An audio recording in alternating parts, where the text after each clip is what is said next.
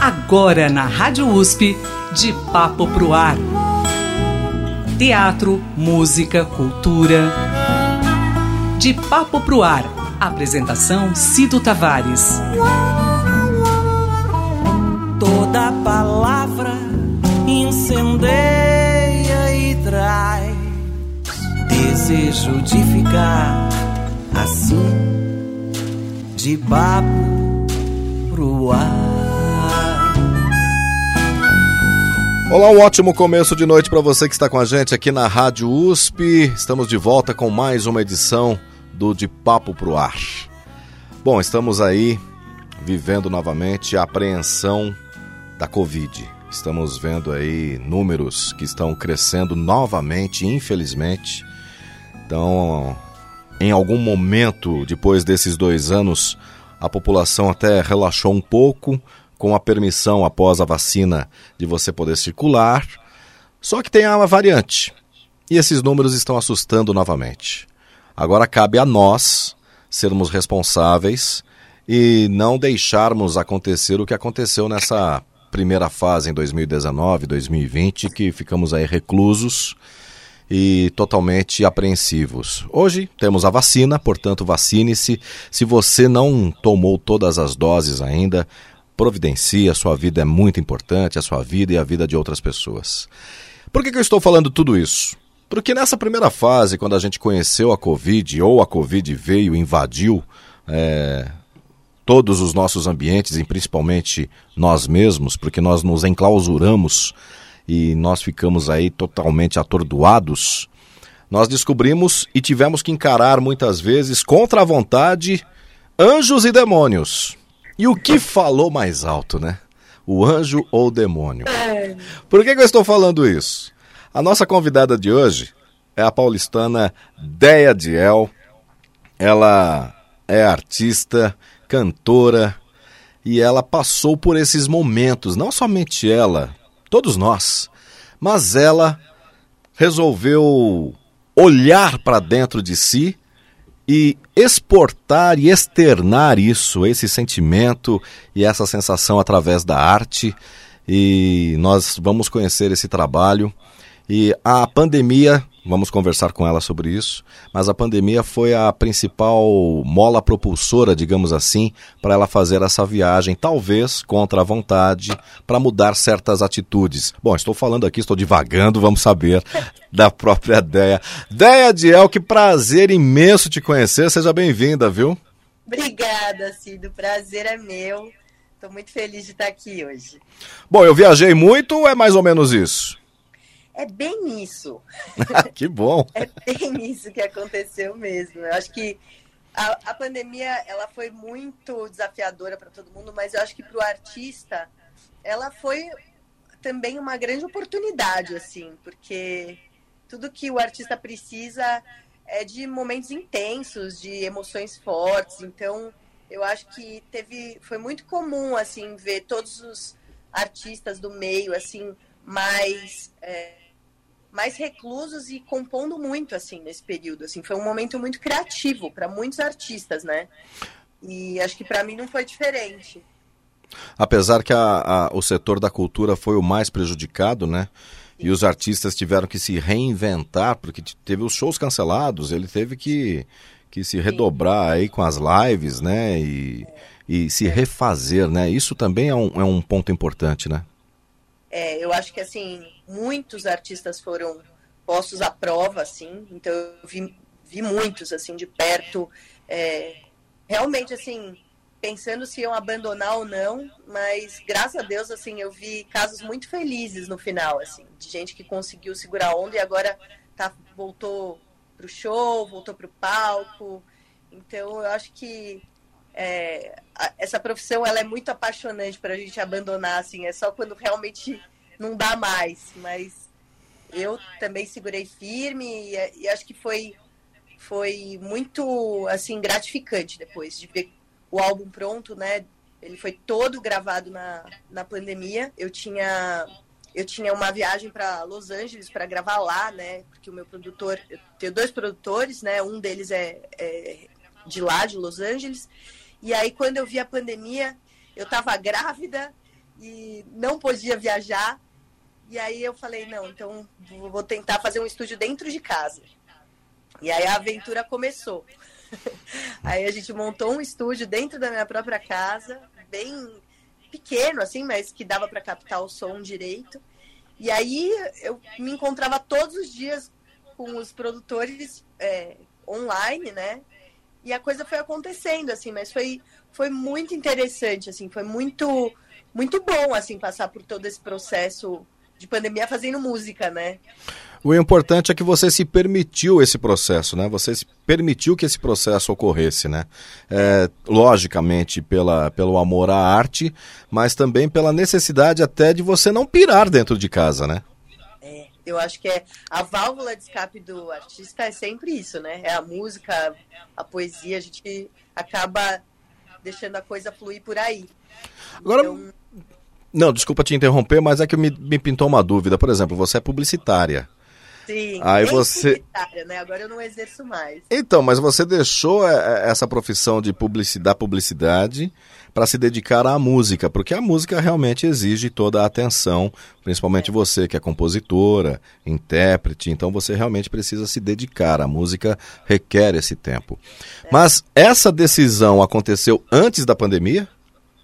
Aconteceu, olha, eu acho que eu, eu gosto dessa história porque eu acho que ela pode, ela já inspira as pessoas, assim. Eu vejo que tem muita gente, né, que às vezes quer fazer uma mudança grande, assim, e, e acaba não tendo coragem. E eu acho que a pandemia chacoalhou com muita gente em relação a isso, né? Eu já tinha feito esse, essa mudança antes, é, foi difícil, né? Eu trabalhava, fazia é, mais de seis anos, sete anos na publicidade. E é um momento muito difícil, assim, você trocar o certo pelo incerto, né? É, tira, a, deixar de lado uma história que já está mais consolidada, mas é, no fim das contas eu acho que a publicidade me ajudou muito hoje, assim. Então as coisas não são, não se excluem, sabe? A gente aprende uma coisa de um lado, ela, quando você vê lá na frente, ela, ela fez sentido do outro. Então eu acho que a minha história ela ajuda muito as pessoas a terem esse salto de coragem, assim, sabe? Bom, na verdade, a profissão de publicidade também é, é, parecido com compositor, com música, porque tem tudo a ver, né? Você mexe com o imaginário da pessoa, né? Principalmente a publicidade tem esse poder de catar a emoção do outro sem o outro estar prestando muita atenção, né?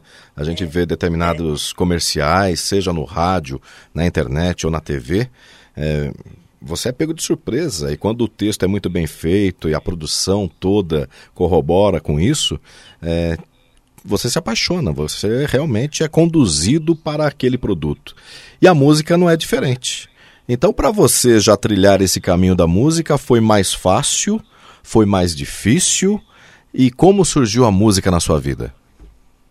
Olha, eu acho que tem, tem muita coisa que ajudou, sim, porque eu acho que a publicidade, ela, ela te exercita para você escrever com impacto, né? Isso que você falou, tem que ser frases fortes, é, você tem pouco tempo para emocionar as pessoas. Mas eu acho que assim como na música, mas na publicidade a, você vê muita receita pronta, assim. Tem, já tem fórmulas, tem técnicas que fazem a coisa acontecer é, de um jeito ou de outro.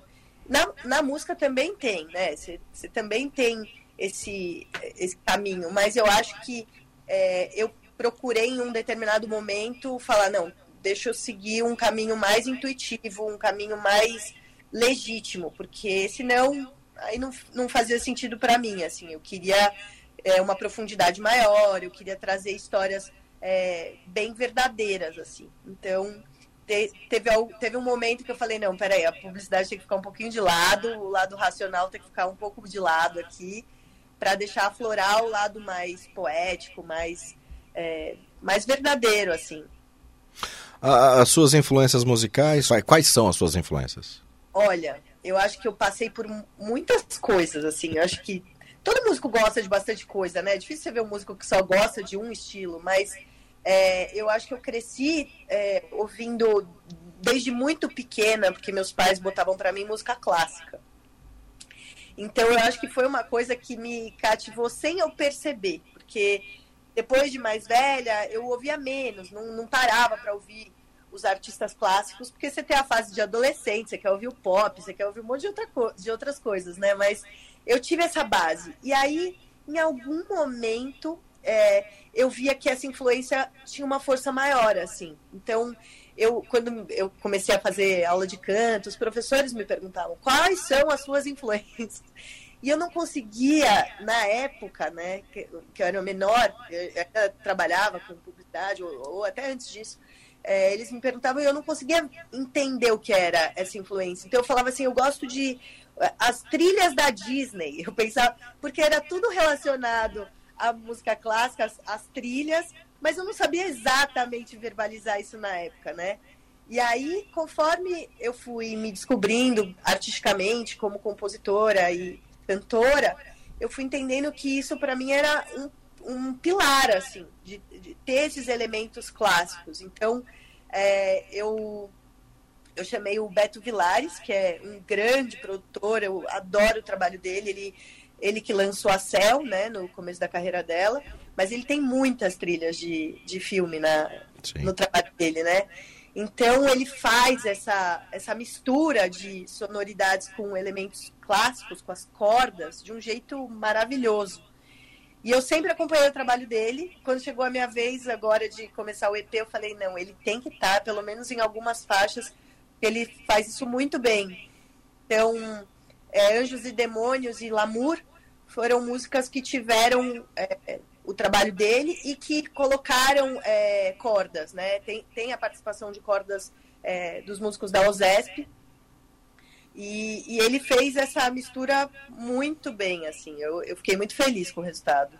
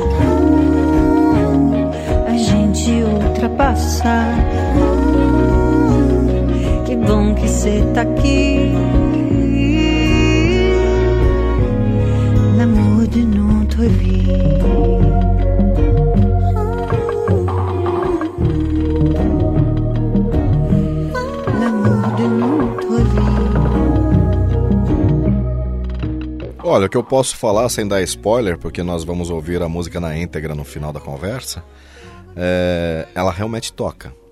Ela toca, te convida, e aí entra a sua interpretação. Olha, parabéns. Realmente é, nos leva para um lugar. Para você produzir esse seu primeiro EP, é, cada música você precisou estar nesse lugar reservado? Como foi? O que veio primeiro? A, a sonoridade da música, a forma da sua interpretação ou a composição? Na verdade, tem uma coisa que está acontecendo muito. Desculpa, está acontecendo muito agora aqui no Brasil. São os camps. É, o que, que, o que, que são os camps, né? São encontros que duram alguns dias de vários compositores é, que normalmente acontece fora é, da cidade, né? Você vai para um lugar mais recluso. E aí, esse grupo de compositores fica ali imerso por três dias. E aí nascem muitas músicas dali. Isso, assim, já acontecia antes, né? Na, na, com outros artistas, seja desde muito tempo atrás. Esses camps, né? Estão acontecendo muito agora aqui. E são, é um processo assim, que sempre aconteceu, né? Você lia nos livros lá atrás dos, dos grandes compositores. É, era comum você ver a galera viajando para fazer música junto, mas agora eu sinto que isso se profissionalizou mesmo aqui no Brasil. Assim, então eu vejo muitas gravadoras organizando esses camps, chamando esses grupos de esses grupos de compositores para fazer trabalhos para para os artistas da gravadora e tal. E aí, comigo não, é, não foi diferente. Eu já tinha participado de camps para outros artistas, e aí chegou na minha vez eu falei: não, eu quero fazer isso. E aí eu chamei parceiros que já trabalhavam comigo, que a gente já tinha feito coisas juntos para outros artistas, e todos já me conheceram muito bem. Então, quando a gente chegou nessa. A gente foi para uma viagem, né? Quando chegou na viagem, todo mundo já me conhecia, já sabia o que eu queria falar. E, a, e as músicas foram surgindo naturalmente, assim. Foi, foi muito, muito especial, assim. É, e aí eu acho que, lógico, eu já cheguei lá com, com temas, com as coisas que eu queria dizer, mas existe um espaço ali de criação que é muito, muito legal, assim. A gente tem que confiar nesse inesperado e ver o que sai. E realmente sai. É, não, é bacana porque você contando essa história dos camps, isso é um resgate de grandes nomes da nossa música, da história da nossa música, principalmente na época de é, Noel Rosa, é, Vadico, isso década de 20, 30, que eles se reuniam, por isso que eles tinham a vida boêmia, principalmente no Rio de Janeiro, e eles trocavam letras, eles faziam letras na hora lá para poder sobreviver, eles vendiam letras para poder comprar o pão do café da manhã do dia seguinte. Então isso é muito bacana essa troca, né? Então a música é, e agora, é, vocês, compositores contemporâneos, se encontrarem para poder desenvolver esse trabalho, isso é muito bacana, isso é muito legal. Troca de ideias, é uma, é a mesma vibe, né? Entrar na mesma sintonia, né? E você sabe uma coisa? Eu falo muito isso para o pessoal da publicidade, né? Porque existe essa, essa, esse mito criativo, que não é mito, né? É o processo de cada um, mas tem artistas e publicitários que demoram mais tempo para conceber uma ideia. Quanto tempo demora para ter uma ideia? Quanto tempo demora para fazer uma música? E isso é uma troca que eu tenho muito legal até hoje com os publicitários, porque o que eu vejo nesse camp, é, até com a galera mais nova mesmo, existe uma abertura e uma entrega que ela flui tão bem que assim chega, chega a surpreender é, o tempo, assim, o tempo o tempo ele parece que ele nem existe ali nessa história. Então, o que eu vejo que, que tem que estar aprimorado até nessas gerações é que o processo intuitivo ele, ele é maior, assim, as pessoas confiam mais e, e não é tão mental. Então, às vezes, é, claro, isso varia muito de artista para artista, mas o que eu lia antes, assim, é que às vezes a música ia, voltava, ia, voltava, e aí ficava naquelas palavras. É, e eu acho que isso acaba sendo um processo muito mais mental, que em algumas vezes acaba tirando a emoção, porque você racionalizou tanto aquilo ali que acabou perdendo a essência. E aí o que eu vi nesses últimos camps com essa galera nova, isso me deixou muito feliz, assim. É, é exatamente isso, assim, a entrega das pessoas para aquele momento e, e, o quanto aquilo flui fácil. Então, Bacana. nossa, num camp de. Eu já vi assim, em camps de dois dias, nascerem mais de 20 músicas. E músicas com muita qualidade, não é música né, só para vender, música com profundidade, com emoção, mas justamente porque as pessoas que estão ali são muito boas, né? Claro, não, são pessoas que já estão fazendo isso, exercitando há muito tempo, mas porque, porque existe uma entrega mesmo. Então, no meu camp foi, eu vi isso muito de perto, assim, é, as coincidências, né, de pessoas que estão é, compartilhavam assim do, do, do, meu trabalho, mas não sabiam tão a fundo e der, davam sugestões assim tão pessoais minhas, assim, de falar, nossa, vamos fazer uma valsa agora? Aí eu pensava, gente, como é que essa pessoa sabe que eu gosto de valsa? Eu nem tinha falado. Olha e aí incrível. nasceu o Lamour com, com, com essa ideia, sabe? Então, é, eu acho muito, muito legal de ver isso acontecer nesse momento no Brasil, sabe? Que bacana, muito bom. Eu não conhecia isso e que bom saber que, que existe esses encontros aí, muito bacana. Agora, Ansiosa é o seu primeiro EP, que, que Anjos e Demônios está chegando agora, é o filho caçula por enquanto. É, você já tem os, os singles Te Vejo, Rainha e Lamour. Agora, Anjos e Demônios. Ansiosa, por que esse título? Olha, é, essa ainda é a faixa que eu não lancei, vou lançar o ano que vem. É a que eu mais gosto. É, eu acho que ela, ela é a que tem, ela é que representa o EP mesmo, assim. Se você quando ouvir ela, assim, eu acho que dá para entender todo o resto. Mas é, eu acho que fala muito sobre mim mesmo. Eu acho que foram esses desafios, né, de pandemia, desse momento que a gente vive hoje em dia, que, que eu acho que não só eu, mas todo mundo vive uma ansiedade muito grande. Então, eu queria muito trazer a minha visão sobre a ansiedade, sabe? Falar sobre a ansiedade, mas de um jeito é, mais positivo, assim, de como sair disso, sabe? Então, é, essa daí ainda vem, ainda chega o ano que vem. Mas isso tudo eclodiu na, na, em plena pandemia. Tudo isso em plena pandemia. Tudo isso em plena pandemia. No fim, foi no, acho que no final do primeiro ano da pandemia que a gente fez esse camp. Tá, e como foi essa viagem para dentro de você mesma?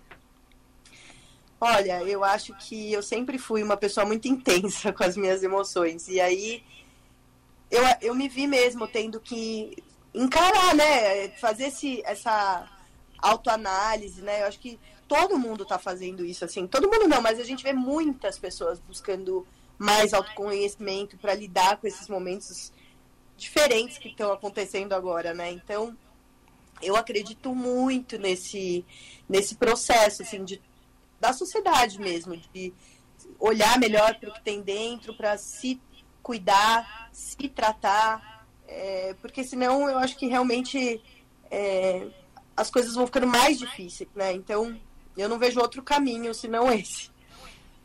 E como foi conhecer a Deia?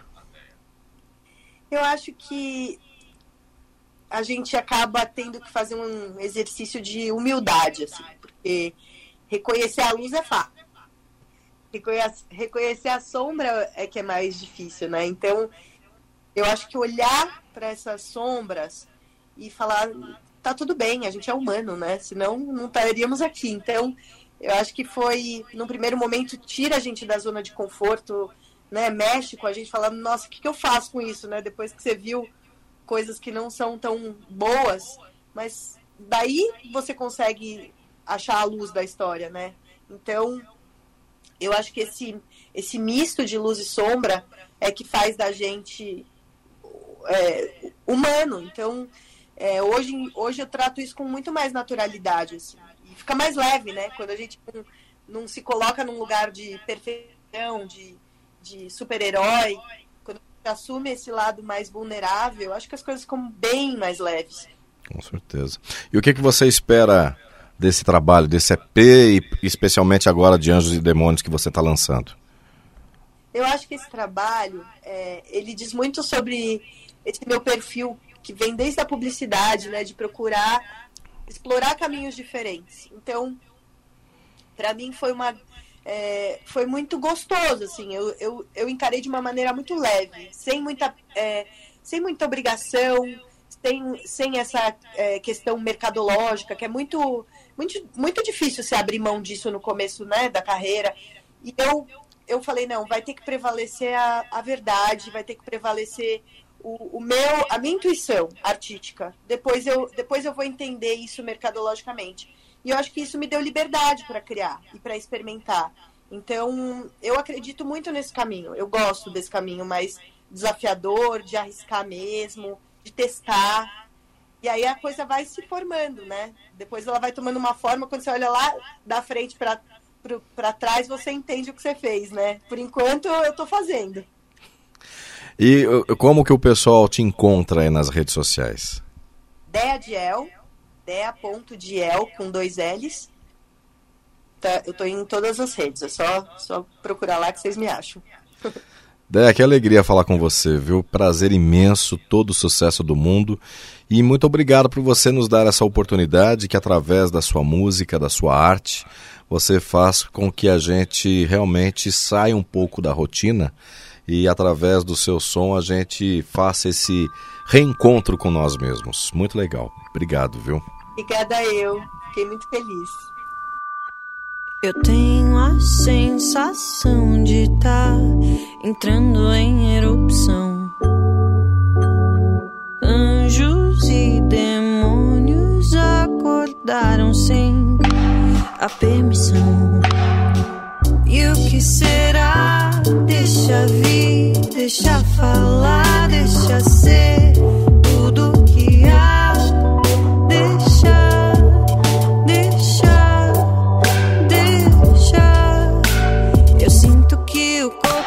acelera, a tempestade anuncia. Pode chegar. Eu sei que hoje é o dia.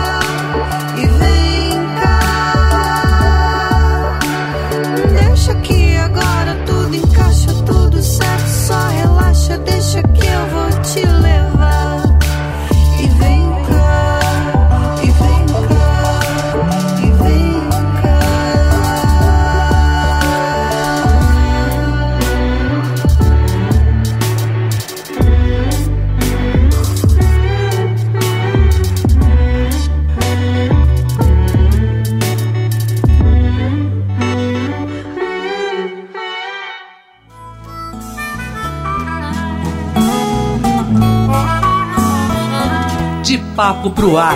Produção e apresentação Cido Tavares. De papo pro ar.